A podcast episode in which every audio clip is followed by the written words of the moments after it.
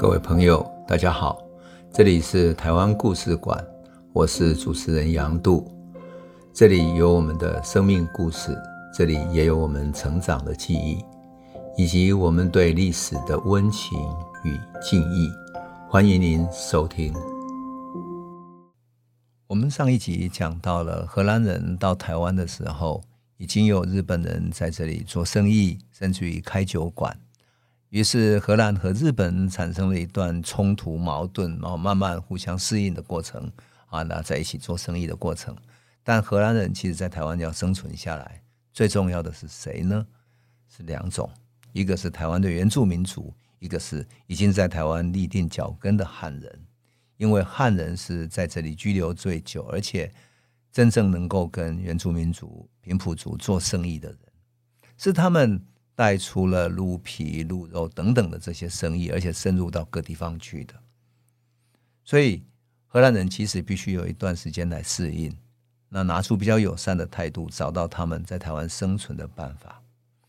可是，在荷兰刚到台湾的一六二三年，也就是一六二四年正式迁到大员，就台南去的之前的前一年啊，一六二三年，其实荷兰就有意思要到台湾建立一个要塞。想要转到台湾来哈，所以立邦上尉就是他们的一个军事负责人。立邦上尉就带了一些士兵啊，还有一些呃工人啊、建筑的等等的，到台湾来准备建设一个堡垒哈。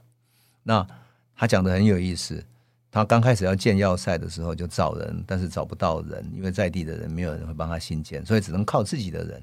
可是要用什么当建材呢？他也很困扰。要建要塞的话，总不能说呃不能防卫嘛。可是他能够找到的建材，主要还是什么？只有竹子跟沙子。啊，竹子要去哪里？去竹林里面砍伐，所以他就派人去砍伐。可是竹林毕竟距离海边啊，大远的海边还是有一些距离啊。所以当他们在走过去的时候，住在海边附近的平埔族的开始有一些疑虑了。有一次两边争吵起来啊，因为他去砍人家的竹林，那是别人的生活领域呀，所以原住民就找来两百多个人攻打他们。用标枪啊、弓箭啊去猛烈投射他们。那荷兰这边大概有三十个人开始用火枪回击，最后他们有三个荷兰人被射死了。而原住民方面呢，有四个人死掉，七个人重伤。为了报复啊，原住民曾经想要放火去烧掉他的要塞，但是被守卫很警觉的发现了。所以立邦上尉在日记里面啊，写下了一个很鲜活的这种记录。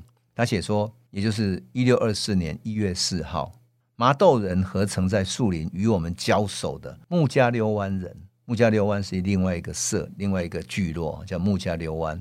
那当时呢，有木加溜湾，也有新港，也有萧龙几个社，那他们都是分别不同的社啊，就像一个一个部落哈，我们叫这个社那个社的木加溜湾人。他说：“麻豆人和曾经在树林与我们交手的木加流湾人，一共三百个人，夜里偷袭堡垒，但他们不熟悉，以为我们夜间不设岗哨，他们能像在自己家那样为所欲为。有个人想在堡垒里面纵火，一名哨兵朝他开枪，算是帮他点火，他倒地溺毙。炮兵将两门大炮对准山谷，认为山谷里会有其他敌人，满山谷确实都是敌人。”他们原本计划等包围堡垒之后，冲进来屠杀里面的人，再趁有火光照明时候返回。但是他们并未全体安然退返，有相当多的人魂断堡垒。早上，我们发现遍地是血，甚至有残肢断臂以及他们的武器。我们追出来，但他们已经跑远了，没有再回来。因为这些火柴和火把对他们来说都不是美好的经验。他们称火枪。就是在射击的火枪，他们称火枪为火柴，因为在树林里，他们偷窥到我拿火枪的打火轮来点火。他们也是在树林里看到火炮激发时射出烁烁的亮光，于是变成为火把。所以立邦上尉形容说，这些原住民族就是木加六湾跟呃麻豆社的人，麻豆人哈，他们很怕火枪，也很怕火把，就大炮。当然，这是一场初相逢的战役。麻豆人跟木加溜湾人用传统的剑去对付他新型的火枪，当然敌不过他们。不过荷兰人到台湾也见识到哈有名的大地震，就在一六二四年这一年三月八号，而这种大地震大概澎湖也很少碰到过的哈。他在澎湖那几年没有看到他们大地震的记录。他记录里面写的很有意思，他说这个月三月八日地震再次发生，震动如此猛烈，我以为堡垒都要塌了。还好没什么要紧，只有一名哨兵从钢哨掉了下去，他人当时在里面，掉下来后开始大叫：“是哪个魔鬼把我扔下来的？”然后，站起身来，走回去执勤，这个有点喜剧的效果哈，很好笑。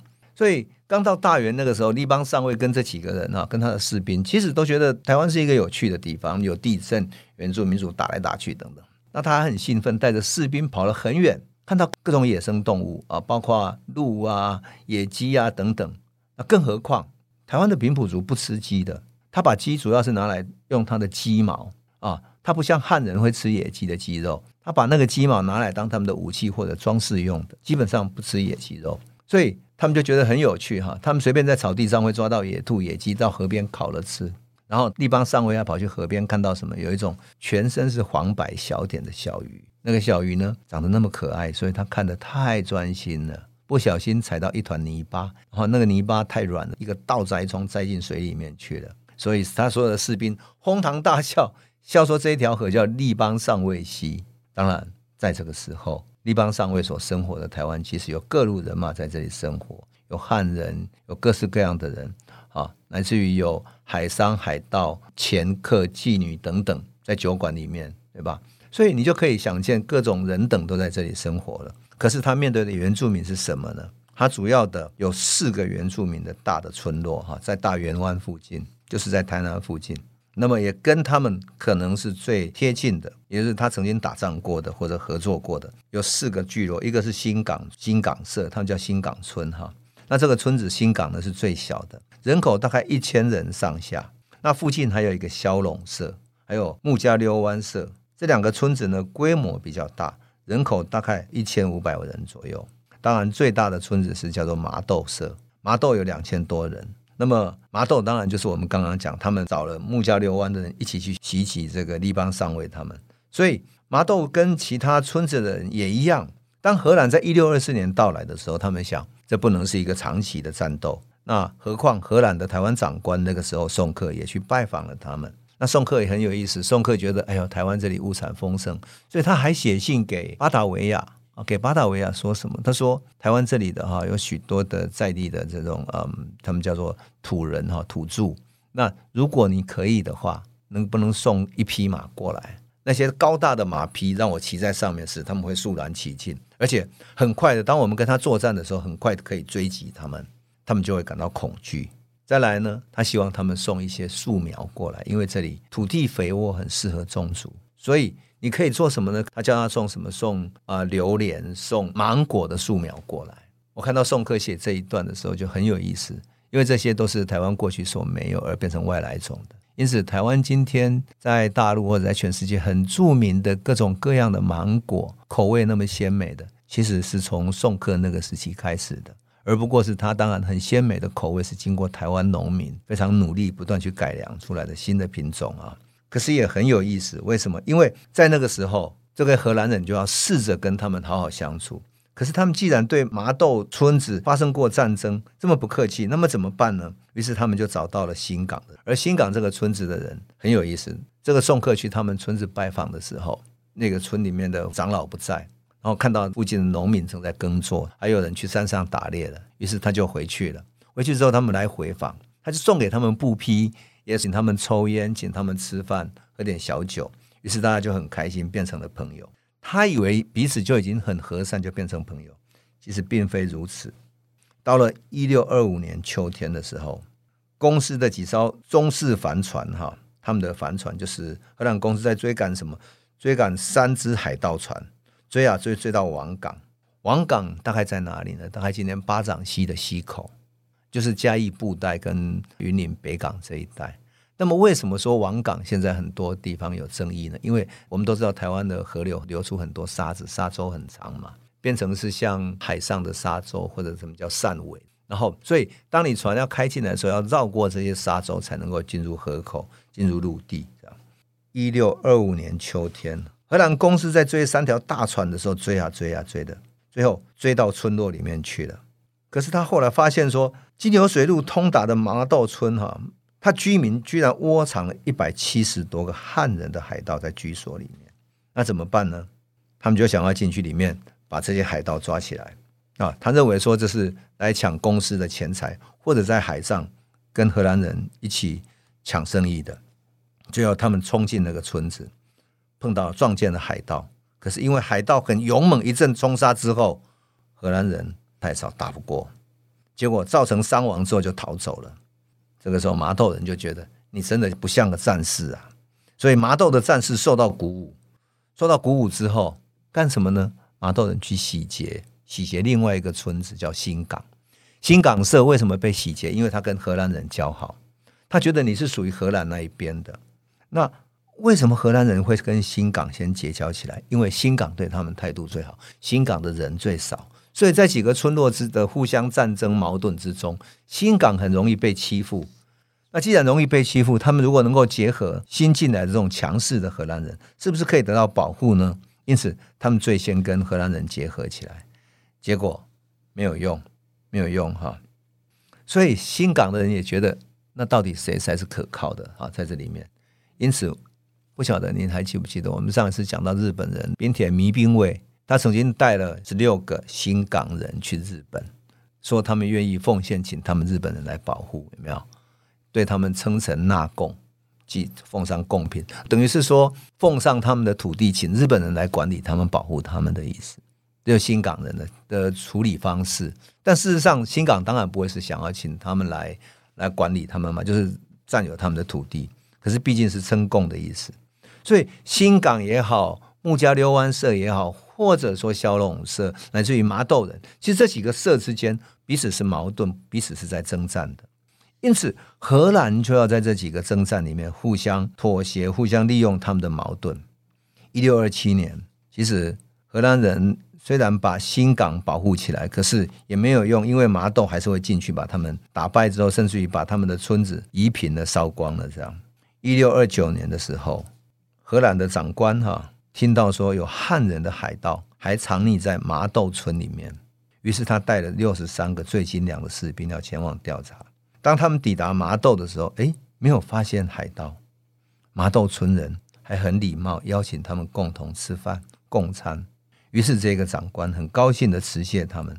然后他想，好吧，既然这样，他就自己回到热兰遮城了。他的手下留下来吃饭，享用大宴之后，士兵启程要返回哪里？返回他们的城堡热兰遮城。途中要跨越一条溪流的时候。麻豆村的战士突然从后方掩蔽的草丛里面窜出来，所有的士兵全部被杀害了，除了一个小孩子跟一个奴隶以外，所有的士兵全部被杀了，而且被他们割下了人头悬挂起来。这是他们的风俗，因为这是平埔族战斗的习俗。然后麻豆人还邀请了萧龙人一起加入，彻底洗劫了新港村。那本来萧龙人跟新港还跟荷兰东印度公司哈比较友好的，结果现在呢，在麻豆人的胁迫里面，他们又一起加在一起了。所以我说，荷兰人在那个时代里面，其实他面对许多不同的聚落、不同的矛盾，而他们要必须能够利用这种矛盾来互相相处，甚至于跟他们在矛盾中，有时候互相打击，有时候互相呃利用这样子。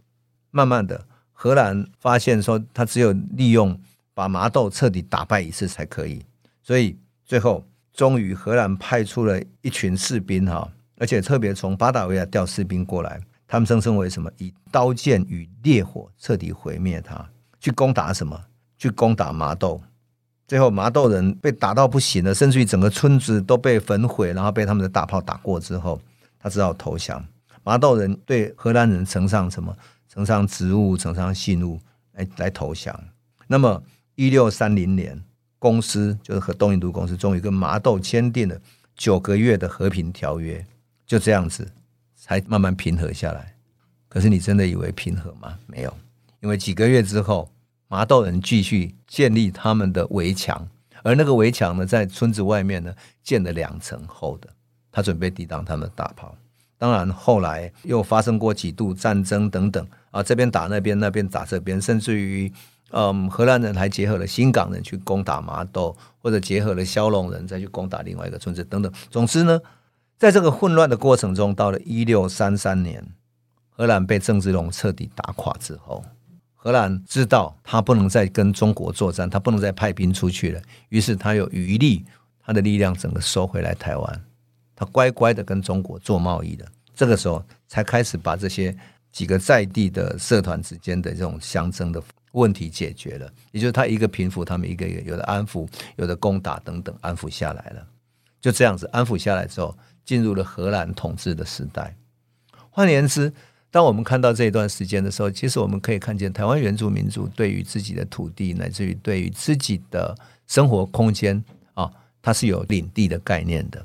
但并非说荷兰来了，整个就是给他。因此，在台湾长官早期啊送客的记载里面，他曾经用十五匹的布啊去跟新港社换了一块地，给他们签一个聚落啊。所以啊，我们在看到这段历史，必须了解台湾原住民族。